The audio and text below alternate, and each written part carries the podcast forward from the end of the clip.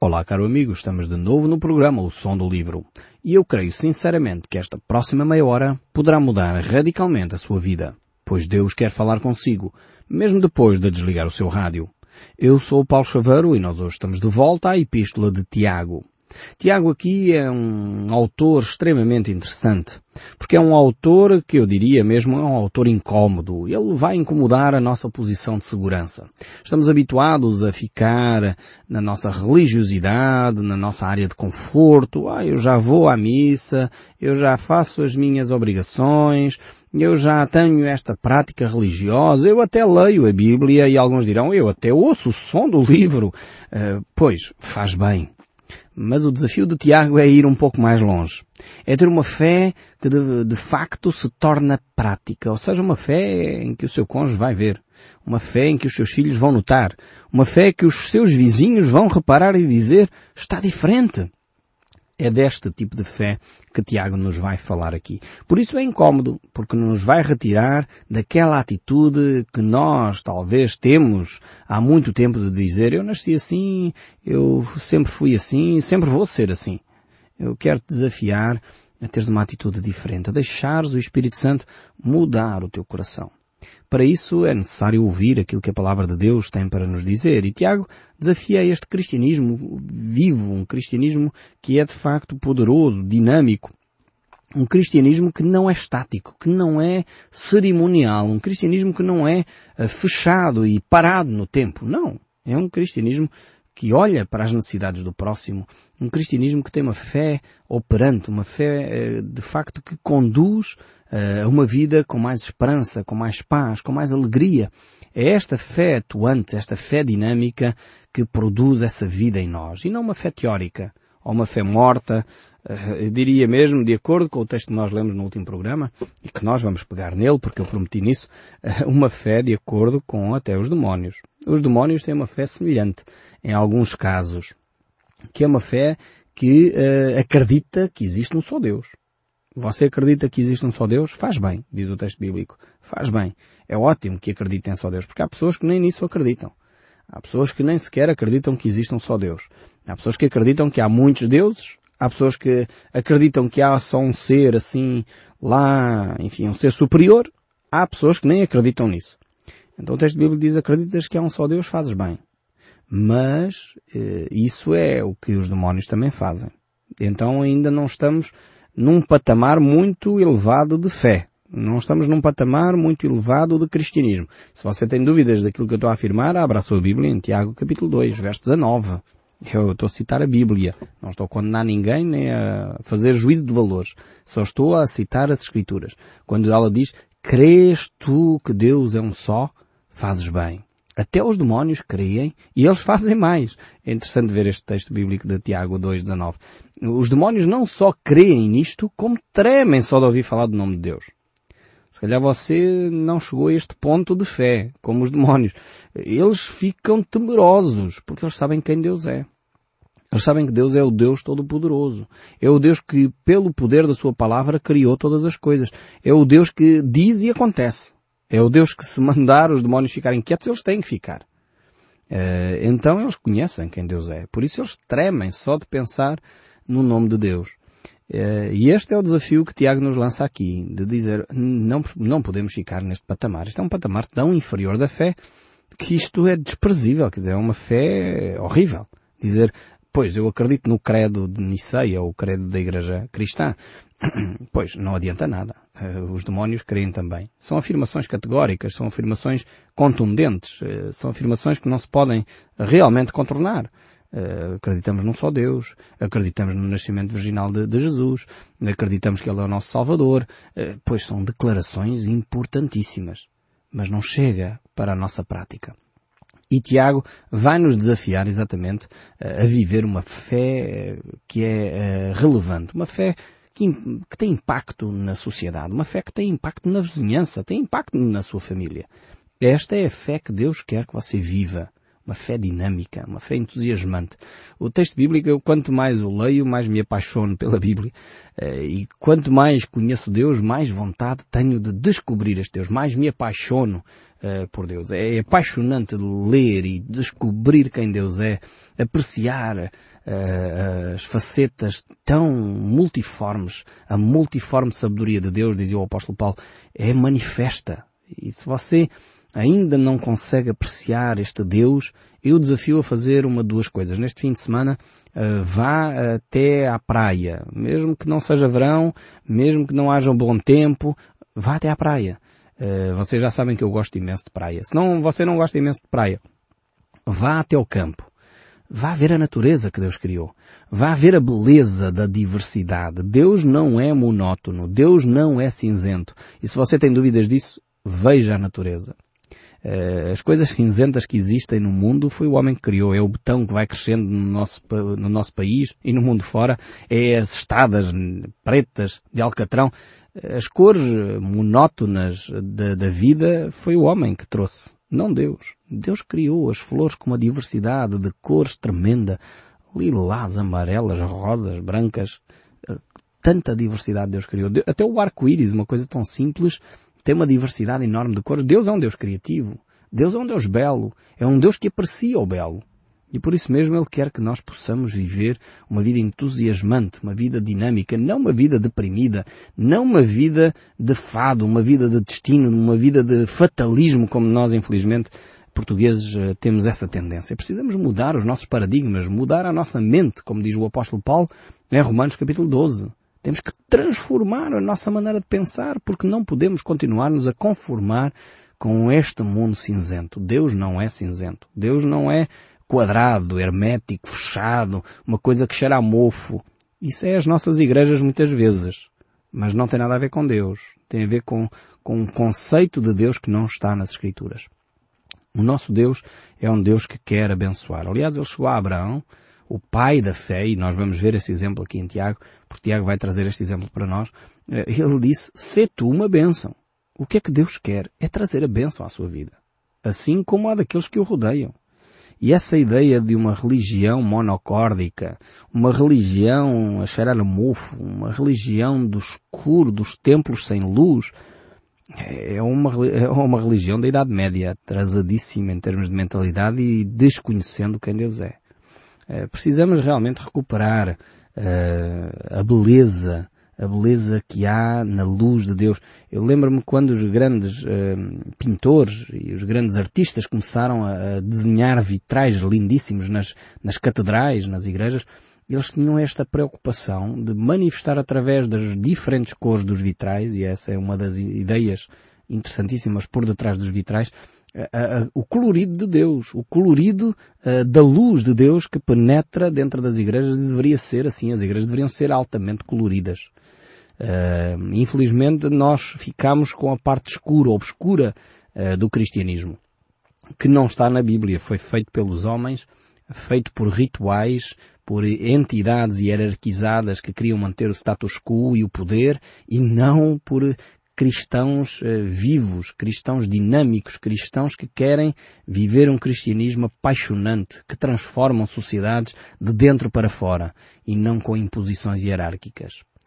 E este é o desafio de Tiago aqui para nós. Ele começa com esta reflexão extremamente desconfortável para nós.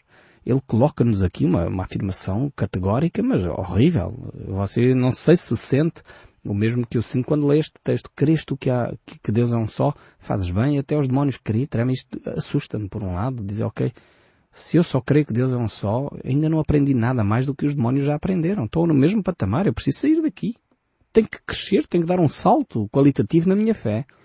Não me basta acreditar no credo. Não basta fazer uma reza. Não basta ir à missa. É necessário ter uma vida que manifesta a minha fé com Deus.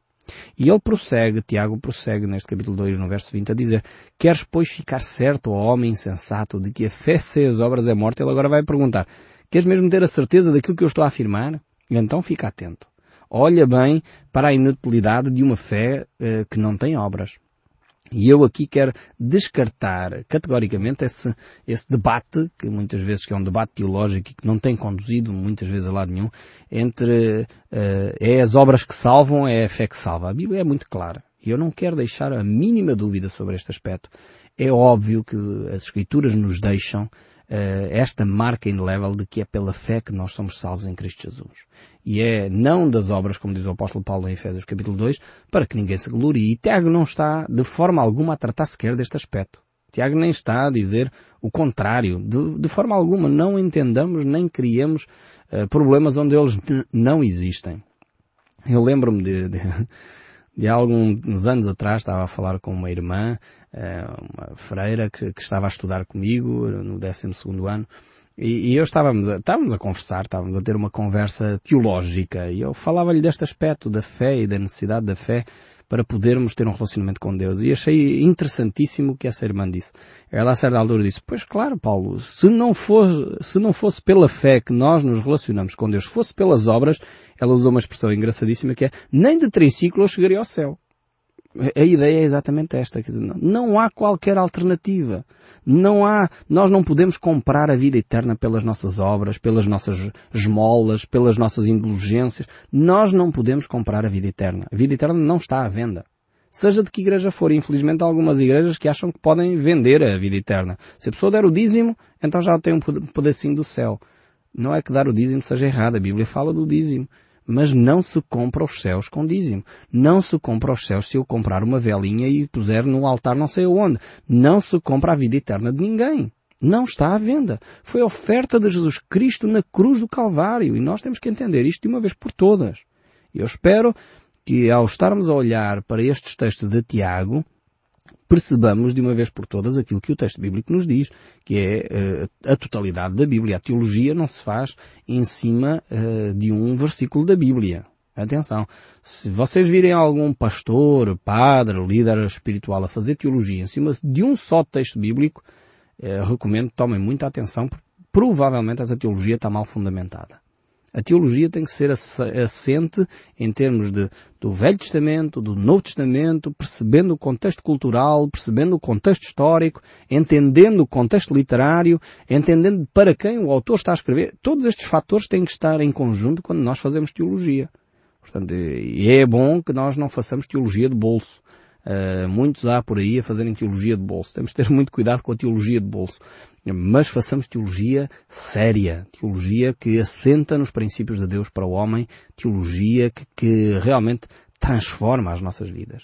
Uh, não uma teologia teórica, debates teológicos, simplesmente para debater. Isso não acrescenta nada. Por isso mesmo, uh, Tiago diz aqui, oh, homem sensato, queres que eu te prove aquilo que eu acabei de dizer? Ele está a usar esta expressão queres ficar certo de que a fé sem as obras é inoperante, então eu vou-te manifestar isso de uma forma muito clara. A fé então sem as obras é morta.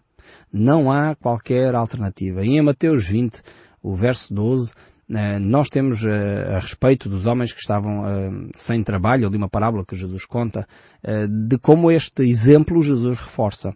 Eu gostaria de ver então este exemplo do capítulo 20 e no verso 12 aqui de Mateus, é onde Jesus uh, também reforça esta ideia. Ele diz, porque o reino dos céus é semelhante a um dono de uma casa que saiu de madrugada para assalariar trabalhadores para a sua vinha. E saindo por volta da hora um décimo encontrou outros que estavam desocupados. E perguntou-lhes, por que estiveste aqui desocupados o dia todo? Aqui temos então uh, pessoas, e Jesus conta esta parábola para ilustrar o reino dos céus, gente que teve sem trabalhar. Portanto, tiveram desocupados o dia todo. E muitos estão na, na vida cristã, em vez de ter uma vida operante, como Abraão, que nós lemos ainda há pouco, ser-te uma bênção. Ser-te uma bênção. Eu creio que Deus diz isso para si e diz isto para mim também. Ser-te uma bênção. Ser-te uma bênção para o teu marido. Ser-te uma bênção para a tua esposa. Ser-te uma bênção para os teus filhos. Ser-te uma bênção para os teus vizinhos, para os teus colegas de trabalho, para os teus empregados, para o teu patrão. Ser uma bênção. Quantos de nós só dizemos mal dos outros?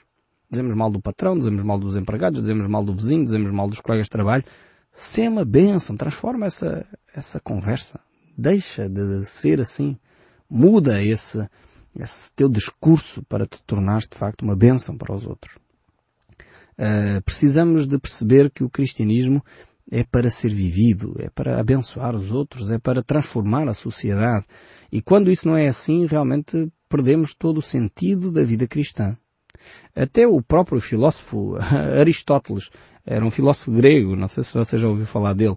Eh, ele não era cristão, mas tinha muitos princípios de vida cristã, creio eu.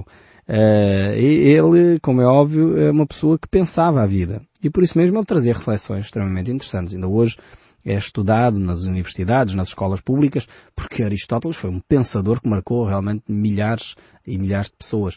Mas ele tem uma frase interessante. Ele dizia assim, porque cada órgão do nosso corpo tem uma função para desempenhar, e o mesmo homem anda sem propósito na vida.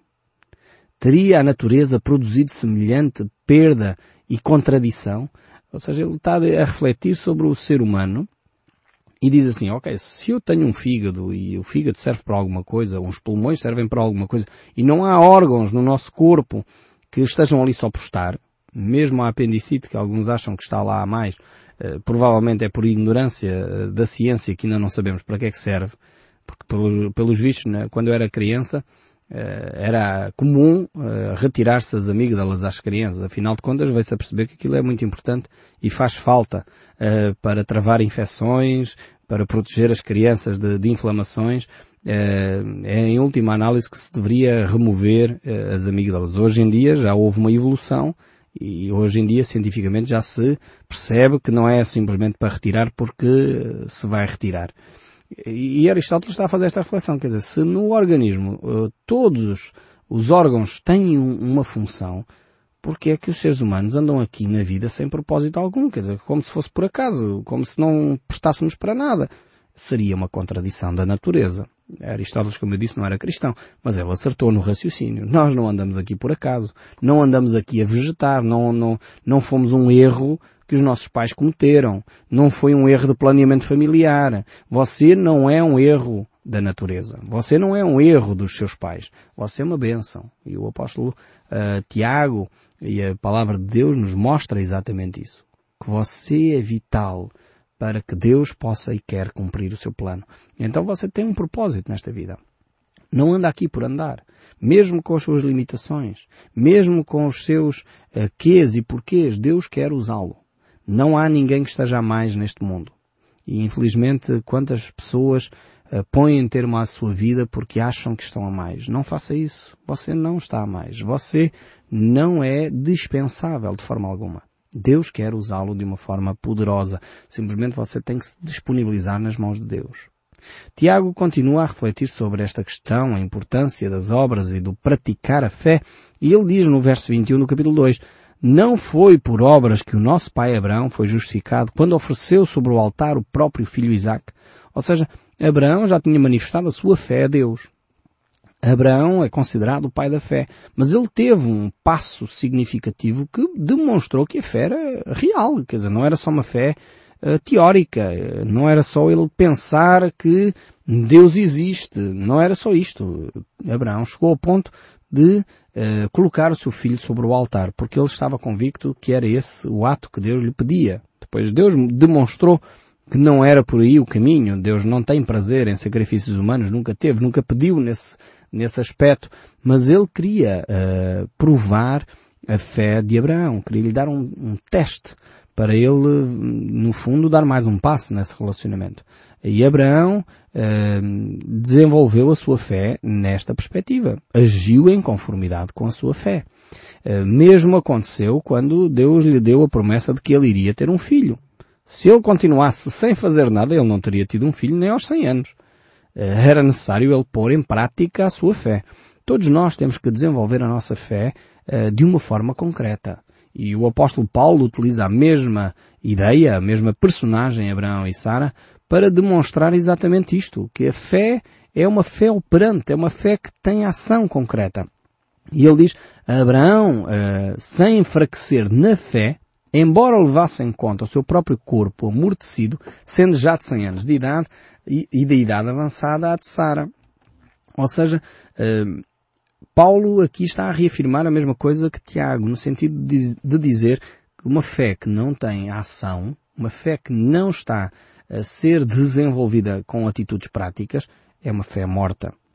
Abraão sabia muito bem que o seu corpo já estava envelhecido, que Sara já não tinha possibilidade de engravidar, mas ele tinha fé suficiente em Deus para que o milagre fosse operado.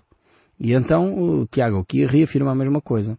Eh, que Abraão teve esta fé tão operante, tão viva, tão eficaz, que ele estava disposto a entregar o seu próprio filho uh, na esperança de que Deus o ressuscitasse. O verso 22 segue a dizer, Vês como a fé operava juntamente com as obras, com efeito foi pelas obras que a fé se consumou, ou seja, foi pelas obras que a fé foi manifestada.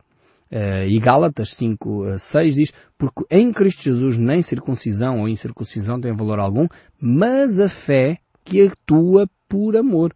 Ou seja, o apóstolo Paulo não está em oposição de forma alguma àquilo que Tiago diz. E segue ainda Tiago no capítulo 2, verso 23.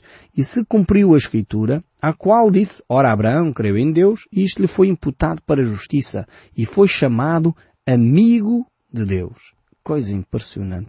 Este homem tinha uma fé tal, uma fé que era vivida ao ponto de ser chamado amigo de Deus. E o verso 24 ainda diz, verificais que uma pessoa é justificada por obras e não só por fé. Vemos que realmente a fé, que é essencial, básica, é o motor de arranque para tudo, só se for uma fé teórica não chega é necessário que esta fé se torne prática, se torne visível, se torne operante. E quando ela se torna operante, então realmente nós podemos ver hum, as consequências da nossa fé. Podemos ver os atos de fé se tornarem concretos. E isso é o que transforma a nossa vida e a vida dos outros. E nós realmente temos visto exemplos variadíssimos nas Escrituras. Por exemplo, Jó, Vemos como ele viveu essa realidade. Ele manteve-se firme na fé, apesar de todo o sofrimento.